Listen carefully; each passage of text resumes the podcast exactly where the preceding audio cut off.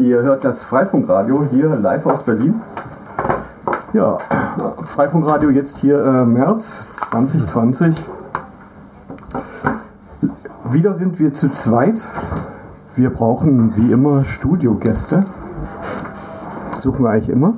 Genau. Und Themen natürlich. Ja.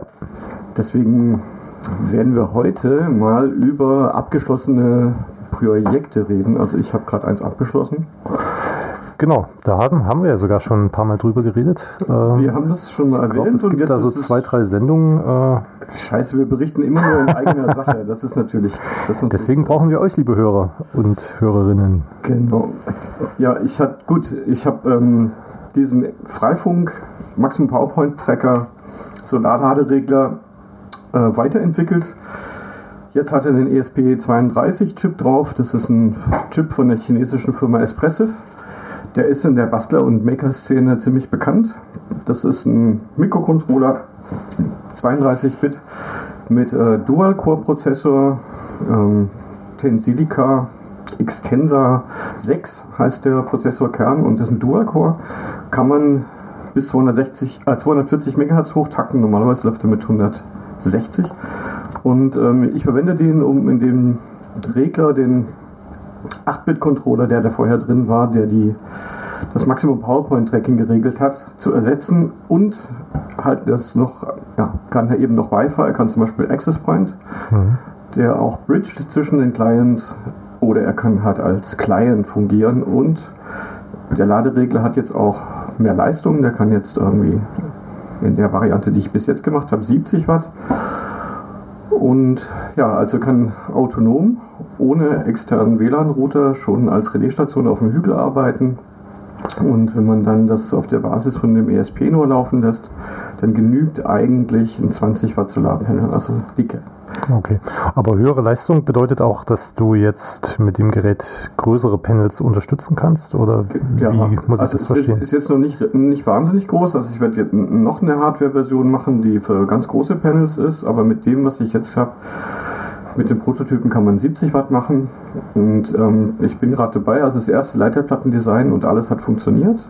Da gab es auch einen Workshop auf dem CCC, mhm. haben äh, vier Leute daran teilgenommen. Ich habe ihnen gesagt, ja, die Firmware ist noch nicht ganz fertig. Und äh, das war aber ein sehr guter Schritt, weil ich habe aus der Community ganz viele Patches gekriegt. Also der ESP32, der spricht äh, MQTT. Der hat äh, Andreas Motel von äh, mqtt-servers.net. Der betreibt da so, eine, so einen Server und der hat auch eine Software geschrieben, die quasi äh, MQTT-Daten in Datenbanken schreibt, die man dann mit Grafana äh, darstellen kann. Das also ist das Gerät jetzt IoT? es ist ein, ja, es, es, es spricht Telemetrie mhm. und ähm, macht noch diverse andere Dinge. Also ein Mensch sagte, ja, das mit dieser seriellen Schnittstelle und diesem Node-MCU-Tool, das ist so ein Programm, mit dem kann man den halt programmieren und äh, ja, flashen und so weiter. Und er meinte, das ist ihm zu umständlich, das zu installieren. Das ist so ein Node.js-Programm und dann mhm. ja, hat bei ihm nicht funktioniert, weil die Version von Node.js zu alt war und jalla, jalla, jalla. Und äh, dann wollte er noch einen FTP-Server drin haben und dann hat er sich so ein bisschen bedient, hat, äh, hat mir Code geschickt. Ich habe dann noch den Code noch verändert und jetzt ist es so, man kann über HTTP-Commands, äh, ja, über, ein, über ein Passwort oder über ein äh, kryptografisch verschlüsseltes Passwort kann man dann FTP-Server an ausschalten, kann man Telnet an ausschalten, also hm. man kann äh, man kriegt eine Lua-Konsole, mhm. kann auf der Box Box auf dem kleinen Chip kann man äh, Lua-Programme sogar äh, ja, starten, man kann äh, die kompilieren sogar, mhm. man kann äh, den, den Knoten neu starten, aber dazu muss man jetzt gar nicht äh, sich per Telnet ein, einloggen und äh, Lua-Funktionen aufrufen, weil so funktioniert das. Er hat dann auch noch ähm, einen Kommandozeilen-Interpreter geschrieben. also es gibt jetzt noch äh, so Befehle, die man aus der Unix-Welt kennt. Mhm. Es ist ja schön, dass da sich äh, eine Community irgendwie gebildet hat, die da auch äh, Sachen beiträgt. Und ja, also ich habe äh, in der letzten Zeit von dem Projekt, wo ich eigentlich mich nur noch um die Hardware kümmern wollte, habe ich dann noch echt sehr viel an der Software gemacht. Ja, und die Software ist einsatzfertig und ähm, auf, auf Wunsch der Community, also es gab jetzt mehrere Wünsche aus der Community, also gab es zum Beispiel die Frage, ob ich nicht noch mehr von diesen äh, GPIO-Pins äh, exponieren kann auf dem Board. Also ich hatte zwar schon ein paar exponiert und, und eigentlich habe ich auch jetzt nicht Bock, irgendwie ein komplettes Entwicklungsboard zu machen, mhm. also ein generisches Entwicklungsboard, das gibt es schon. Aber ich habe ähm, mich dazu entschlossen, ich mache noch einen sogenannten UX-Header drauf.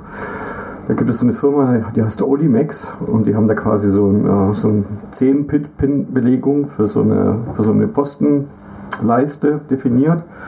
Da hat man dann einen I2C-Bus drauf, da hat man dann einen SPI-Bus drauf, mhm. da hat man noch eine serielle Konsole drauf. Also insgesamt äh, stellt das Ding nach außen jetzt im Moment äh, zwei serielle Terminals, also serielle Konsolen bereit, also zwei serielle Schnittstellen, äh, SPI und I2C und ja, noch ein paar General Purpose Input Output Pins, die man für alles Mögliche verwenden kann. Genau. Und ähm, Stromverbrauch ist jetzt, wenn man das als Client laufen lässt, also mit dem gesamten Board, also mit der gesamten Elektronik, auch mit der Spannungsaufbereitung, mit dem MPPT, Laderegler und so weiter, habe ich gemessen, braucht es 0,25 Watt. Also mhm. Das System läuft als Client, die ganzen Funktionen sind an, dann braucht es 0,25 Watt. Und wenn es als Access Point Relais arbeitet unter Volllast, allerdings dann ähm, bei hohen Datenraten, also bei 802.11 N Datenraten, mhm. mit hoher Geschwindigkeit, dann verbraucht es 0,55 Watt unter Volllast. Das heißt, wenn da maximaler Traffic drüber geht. Das ist natürlich auch die Frage, wie viel Traffic geht da drüber. Mhm. Und äh, das sind etwa 1,5 Megabyte pro Sekunde. Wenn man das, wenn, der, wenn das Gerät quasi auf einem Berg steht und es zwischen Dorf A und Dorf B dazwischen steht, dann ist der Gesamtdurchsatz wenn man jetzt einen HTTP-Download macht, sind es etwa 1,2 bis 1,5 Megabyte pro Sekunde. Also da sind, ist der ganze Overhead und so weiter ja. ist schon weggerechnet. Wenn man das System übertaktet, das kann man machen, das macht der Chip problemlos. Also wenn man den statt mit 160 MHz Core-Frequenz mit 240 laufen lässt, dann geht die Datenrate bis auf 2 Megabyte pro Sekunde hoch. Also das ist dann wie gesagt, die gesamte Geschwindigkeit zwischen Ort A und Ort B, wenn der ESP als Relaisstation mhm. dazwischen arbeitet. Also ist es dann, also hast du jetzt dann entsprechend schneller. Quasi einen integrierten Solarladeregler mit, äh, mit Wi-Fi-Router ähm, geschaffen am Ende. Das war so eigentlich auch die Idee. Mhm. Also dadurch halt äh, den, die, die Kosten für das System und den Stromverbrauch runterzutreiben. Was das System nicht kann, also ich habe im Moment in der Software keine Routing Tables drin, also man kann keine Routing Table Einträge machen und ähm, er spricht auch kein Mesh-Protokoll. Mhm. Theoretisch gibt es ein Mesh-Protokoll von dem Hersteller des Chips, in dessen äh, Entwicklungsumgebung gibt es im Prinzip so ein Mesh-Protokoll, was bis zu einer Paketgröße von 1000 Byte, glaube ich, arbeitet. Das, ist, das kann aber nicht mehr als Spanning Tree. Mhm. Und da würde ich lieber dann äh, ja, oft auch an den Knoten, die da dran sind, da ein Routing-Protokoll drauf laufen lassen.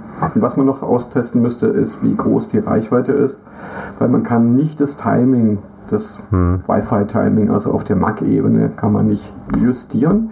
Aber das wäre interessant mal auszuprobieren, wie das ist, wenn da OpenWrt als hm. Client dran ist, wo man das Timing justieren kann. Also ich vermute, das wird sogar auch ganz gut gehen. Also so gehe ich von einer Reichweite von ca. 1,2 Kilometer Radius aus, also bevor dann äh, so Duplicate X auftreten mhm. bei 802.11 B.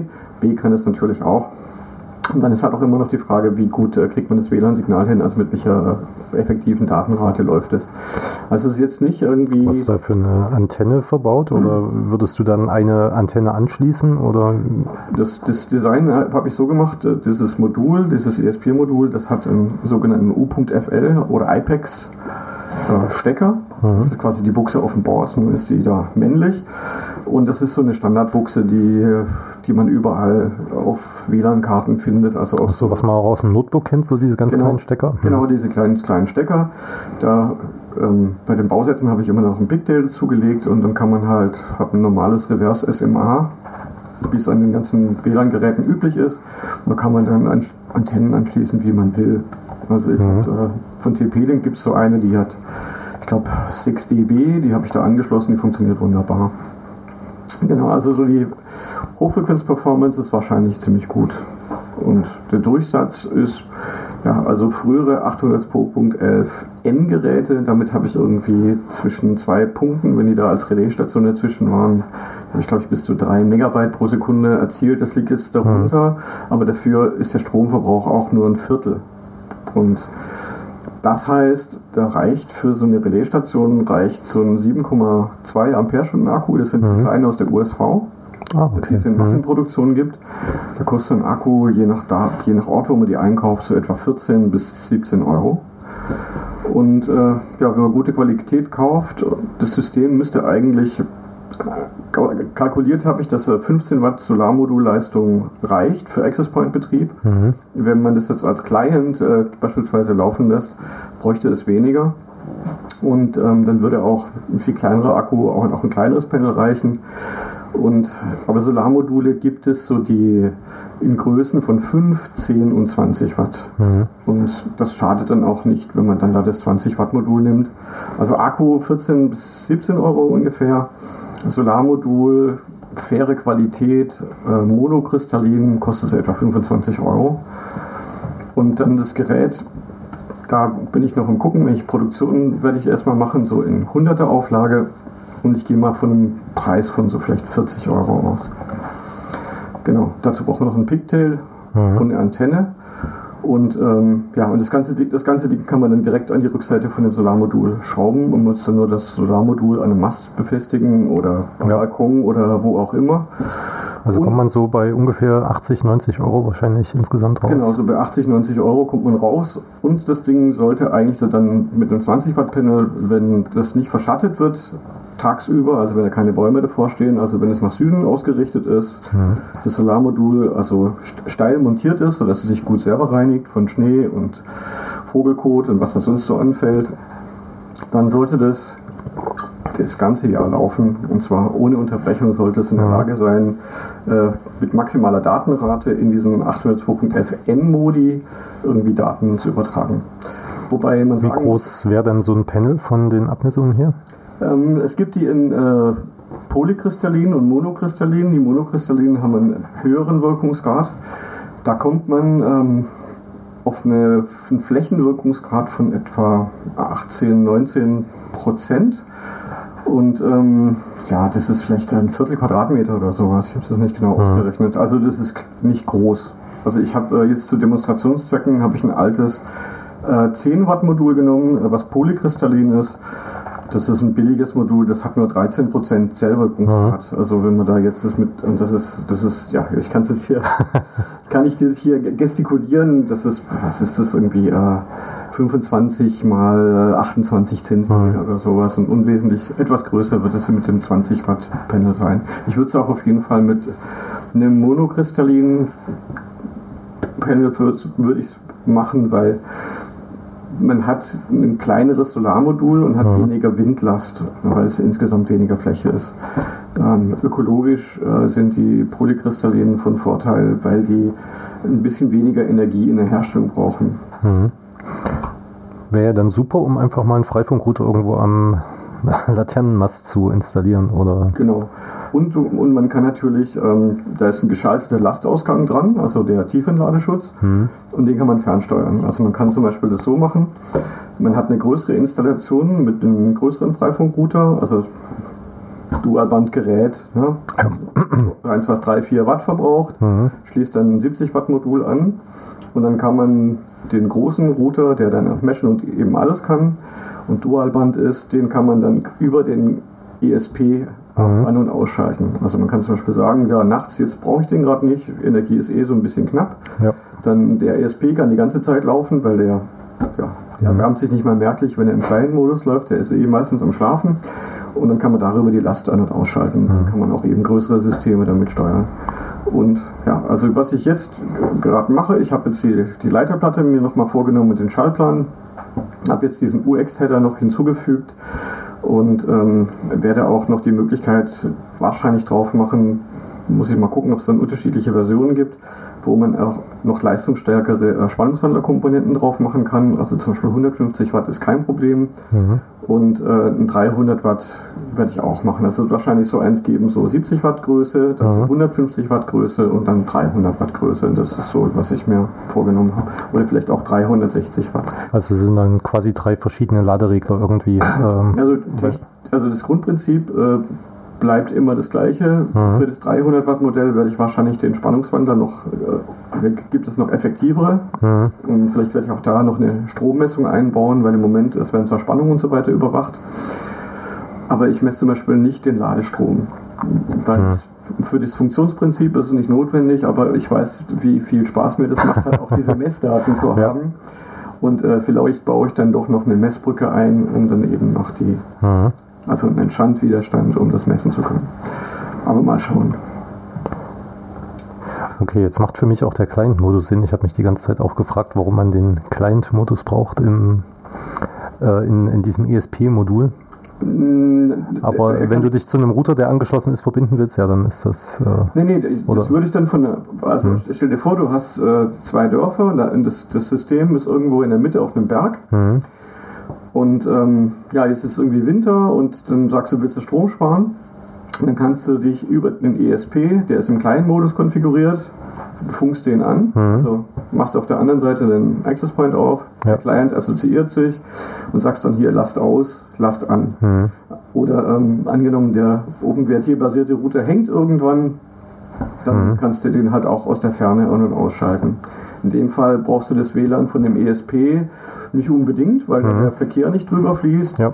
Oder du, schalt, du kannst es auch so machen, irgendwie, wenn da wenig Last drauf ist, dann genügt es auch, wenn der ESP im Access Point Modus läuft. Weil der kann nämlich Access Point Modus und Client Modus gleichzeitig. Allerdings gibt es einen, einen Bug, äh, dass wenn man gleichzeitig einen Access Point und einen Client Modus auf dem ESP laufen lässt und der Client ist nicht assoziiert, dann versucht er sich alle 20 Sekunden neu zu assoziieren und dabei geht dann das Access Point Interface hoch und runter. Also man hat dann da keine stabile Funktion von dem Access Point Interface. Das muss man berücksichtigen. Wo findet man Informationen, wenn man jetzt äh, gerne mehr wissen möchte oder schauen möchte, wie die Software aussieht? Oder Ja, also die Webseite von dem Projekt ist www.isems.de, also isems.de. Und ähm, ESP32 isems, wenn ihr danach sucht, dann landet ihr auf GitHub. Und es ist auch verlinkt von der isems Webseite. Ich habe äh, auch Dokumentation geschrieben über Firmwareflächen und so weiter und so fort. Was ich noch nicht gemacht habe, ist äh, Schaltplan und Leiterplattendesign veröffentlicht. Das mache ich aber, sobald ich das Design, also von der kleinen Variante, finalisiert habe mit dem Next-Header. Und äh, ja, da muss ich jetzt demnächst wieder Platinen bestellen und die mal belöten und Ja. gu gucken, ob alles funktioniert und dann kann ich es veröffentlichen. Und wahrscheinlich wird man sich dann irgendwann auch Bausätze bestellen können, dass man die Platinen dann bestückt und Genau, und das, ich werde es auch diesmal so machen, dass ich ähm, Bausätze auch so weit äh, vorbestücke, dass man nur noch ein paar Kleinigkeiten einlöten muss. Also es, es wird dann sicherlich auch weiterhin so Lötworkshops geben, wo Leute dann halt auch SMD-Teile löten. Aber es wird dann halt auch so sein, dass Baustein, der, Bau, der Bausatz so weit vorbestückt ist, dass man zum Beispiel nur noch äh, einen Pinheader oder sowas einlöten muss. Da gibt es leider so rechtliche Vorschriften, sonst bräuchtest du noch das CE-Kennzeichen. Ja, da, da kommt dann alles Mögliche kommt dann zusammen und aber als Bausatz kann man es verkaufen, so- sofern da noch Lötarbeiten drauf gemacht werden können. An ähm, Organisationen äh, kann ich das auch oder an, an, an Business kann ich es auch als Fertiggerät Ah, okay. verkaufen. Nur an Endkunden ist es wegen der Elektronikschrottverordnung ist es schwierig. Genau. Ja, also ja. Also das, das Ganze hast du jetzt auch im Rahmen des äh, Prototype Fund ähm, Genau. weiterentwickelt und da war jetzt vor kurzem auch die Abschlusspräsentation der letzten Da Runde war, gewesen. Genau, da war jetzt am, am 27. Februar habe ich die Abschlusspräsentation gemacht und ähm, ja, wurde sehr gelobt. Also die Demo hat den Leuten ganz gut gefallen. Gibt es da Aufzeichnungen oder? Äh, ja, das wurde aufgezeichnet. Also das müsste man mal schauen. Ich habe jetzt den Link nicht auswendig, aber sie haben es auf jeden Fall gefilmt. Und sie haben auch eine, es gibt auch eine, so ein Begleitteam, was irgendwie Doku, Mhm. äh, einen kleinen Doku-Beitrag dazu macht. Das findet man auf YouTube. Ja. Genau, und die, äh, der Prototype Fund Da läuft jetzt die Bewerbung für die achte Förderrunde. Die geht jetzt noch bis Ende März. Also wenn ihr auf die Webseite von Prototype Fund geht und äh, mal schaut, ob das aktuelle Thema für diese Förderrunde für euch interessant ist und ihr da ein interessantes Softwareprojekt habt, dann könnt ihr euch da bewerben und ihr könnt da eine Förderung bis zu 47.500 Euro könnt ihr da Genau, und das Ganze läuft immer über ein halbes Jahr oder so ähnlich? Genau, man, man ist dann ein halbes Jahr und ähm, muss dann als Team, also am, am liebsten ist es dem Prototype Fund, wenn man als Team arbeitet. Man kann aber auch als Einzelperson arbeiten, wobei die viel lieber Teams haben wollen. Allerdings, da muss man so ein bisschen so kleine Bürokratie muss man erledigen. Also man muss dann äh, eine Gesellschaft bürgerlichen Rechts gründen äh, für, den, für die Laufzeit äh, Ja. des, des Programms. Weil wegen der Förderrichtlinien muss man das als GbR abrechnen. Ähm, als Einzelperson reicht es, wenn man selbstständig ist. Also muss selbstständig sein, um das abrechnen zu können. Und das kann- ist dann eine Verpflichtung, dass, der, dass die Ergebnisse dann als Open Source zur Verfügung gestellt werden? Das ist äh, tatsächlich so die Idee, äh, Open Software zu fördern. Im Moment gibt es keine Förderung für die Hardware. Ich habe das so gemacht, ich habe äh, nur einen Teil der Zeit abgerechnet, an der ich halt an der Software gearbeitet habe. An der Hardware habe ich einfach so, ja, habe ich dann im, mehr am Ende des Projekts, habe ich mich dann halt dran gemacht und äh, die Hardware en- entwickelt. Das kann man darüber nicht abrechnen. Aber Softwareprojekte kann man machen. Genau, das ist jetzt äh, auch vorerst die letzte Runde, glaube ich, oder? Das war auf vier Jahre mal begrenzt, äh, das Ja. Programm. Ja, wobei der, der, die Person vom Ministerium in der Abschlussrede gemeint hat, ja, wir, wir machen noch mal vier Jahre. Also ich weiß jetzt nicht, ob das tatsächlich so kommt, aber es klang so, als würde das eine Einrichtung sein, die auch noch weiterhin besteht. Und ist eigentlich eine tolle Sache. Und ähm, ich hoffe, dass das Projekt, was ich da jetzt geschaffen habe und die neue Hardware, also ich kann nur sagen, dass es mir wahnsinnig viel Spaß gemacht hat. Also gerade am Ende habe ich noch äh, ganz viel unbezahlte Arbeit gemacht, auch an der Software, weil auch diese, diese Beiträge aus der Community kamen. Und also man kann jetzt schon mit MQTT äh, auf, die, auf die Server von mqtthub.net. kann man das hochladen. Also wenn man dann einen ISIMS-Knoten hat, wird automatisch dann ein Panel angelegt, die Daten werden, werden gesammelt und dann kann man sich das äh, grafisch anzeigen lassen. Äh, die, die Software von Knut, Knut hat also eine Web-App entwickelt, das ist eine, eine Java-App, äh, die kann man auf einem Raspberry Pi oder so kann man einen kleinen Webserver installieren und die kann auch diese Daten aggregieren und dann kann man sich das da angucken. Allerdings äh, die Installation von der Web-App und von, dieser, von diesem Datenbankserver, das ist noch ein bisschen. Das ist ganz gut, dass ich mich da mal hingesetzt habe und das auch mal alles. Und da kann man dann auch mehrere Geräte quasi verwalten mit oder sich die Daten, wo, weil du aggregieren gesagt so, hättest, So viele, so viele wie man da irgendwie aggregiert. Ja. ab 10 muss dann die Enterprise-Lizenz gekauft werden. nee, es ist, äh, äh, ich, ich weiß nicht, ähm, ich glaube, das ist gar nicht von der, von der Menge irgendwie, was da an Prozessorlast erzeugt wird, ist es wahrscheinlich gar nicht groß. Ähm, das Darstellen macht ja dann sowieso der Browser. Genau. Der Mhm. muss es ja dann ausführen. Ähm, allerdings ist es von, also optisch ist die Lösung mit Grafana, die ist grafisch ist die umwerfend. Ja, Grafana macht ja auch äh, nichts anderes, als sich darauf zu konzentrieren, wie man äh, Daten darstellen kann. Ja, also es ist ein bisschen verwirrend, weil das, äh, man so viele Optionen hat.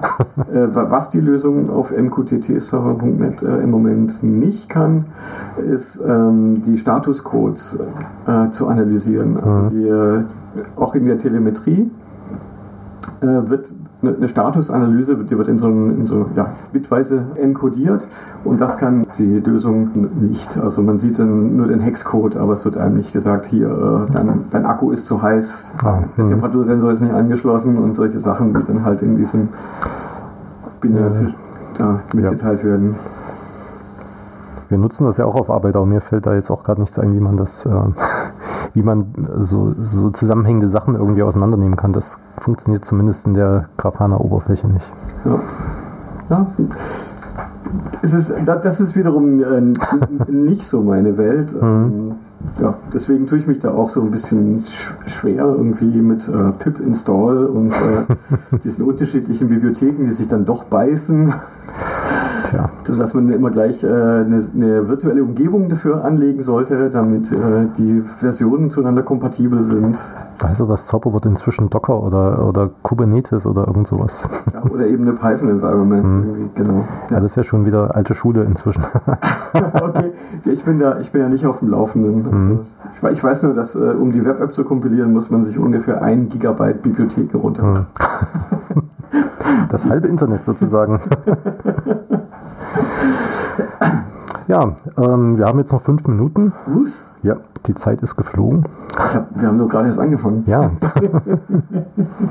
Ja, hoffentlich war das jetzt nicht langweilig.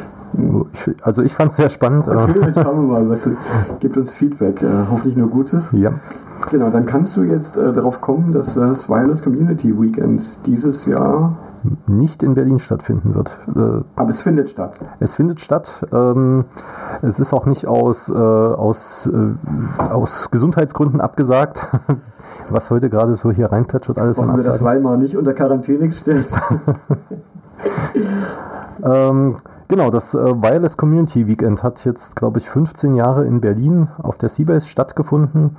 Und in diesem Jahr haben wir uns entschieden, dass das WCW, also Wireless Community Weekend in kurz, heißt WCW, äh, doch mal auf Reisen gehen kann und äh, an die Bauhaus-Universität in Weimar zieht für äh, dieses Jahr. Das äh, Wireless Community Weekend wird wie immer am Wochenende nach Himmelfahrt äh, oder Vatertag oder wie auch immer das äh, Himmelfahrt, was war das? dieser Donnerstag, der immer frei ist, äh, wo die, wo, wo die äh, Ich kann, mir, ich kann mir diese christlichen Feiertage nicht merken. äh, ist auf jeden Fall am 22. bis 24. Mai. Ah, endlich eine Information, mit der ich was anfangen kann. Also 22. bis 24. Mai in Weimar. Genau, das Ganze wird im Haus der Studierenden stattfinden. Das ist äh, in Weimar ein Haus, äh, das der Universität den Studierenden zur Verfügung gestellt wurde. Und ähm, darin befindet sich der Weimarer Hackspace, äh, Maschinenraum genannt. Und äh, die werden uns dabei unterstützen, das äh, Wireless Community Weekend äh, durchzuführen. Wir bekommen auch Unterstützung von der Hochschule Nordhausen, wo ein bekannter Berliner Freifunker inzwischen einen Lehrstuhl innehat. Äh, Hallo Bluse. Wenn er sie uns hört, ja. Das möchte ich doch hoffen. genau. Ähm, ich, äh, die Vorbereitung erfolgt wie, wie immer über das äh, Freifunk-Wiki. Da sind die entsprechenden Seiten auch schon angelegt. Tragt euch dort ein, wenn ihr teilnehmen wollt. Das hilft bei der Vorbereitung der Planungen. Es wird wahrscheinlich wieder, wie in Berlin auch, äh, ein äh, dauerhaftes Barbecue irgendwie geben. Gibt es da Wasser? Nicht direkt. Es äh, gibt, äh, gibt weder, äh, also für Zugfans wird es hart, äh, es fahren keine Züge vorbei. Ähm Und äh, es gibt auch keinen Fluss, der da direkt vorbeifließt, aber dafür einen schönen, einen sehr schönen Garten, in dem man äh, auch draußen sitzen kann. Ansonsten wird das Ganze im Haus der Studierenden. Da gibt es neben dem Maschinenraum noch ein Café, das wir dann mit benutzen können und einen Saal, wo wir Vorträge halten können. Und da werden wir mal ausprobieren, wie es ist, wenn das, weil das Community Weekend woanders stattfindet. Das ist, äh, ich finde es interessant. Also WCW ist für mich untrennbar mit Berlin verbunden und jetzt ist es mal in Weimar öfter mal was Neues. Ja, es gab ja in Weimar sogar schon mal solche Veranstaltungen, so 2005 bis 2008 oder sowas, gab es mal das WeFunk. Ähm, Ich glaube, ich habe, als ich das erste Mal davon gehört habe, dass WLAN den Ad-Hoc-Modus hat, das war, glaube ich, in Weimar bei einem Vortrag von Ilja Gerhardt, wenn ich Ah, ja. richtig erinnere. leider gab es damals noch keine Videoaufzeichnung. Ähm, auf VHS. Vielleicht. nee, ich glaube, es hat, äh, hat keiner gemacht damals. Ja. Also wie gesagt, äh, Infos im Freifunk-Wiki und ähm, äh, tragt euch ein, wenn ihr beitragen wollt. Wir schreiben das auch nochmal an alle Kanäle, die wir so kennen. Vielen Dank fürs Zuhören. Ja, das war die März-Sendung. Die März-Sendung von Freifunkradio im Jahr 2020.